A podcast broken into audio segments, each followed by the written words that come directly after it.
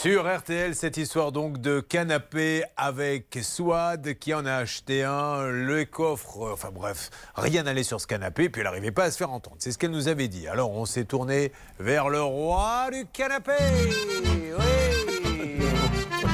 hey, Bernard Saba. Saba C'est le roi du canapé.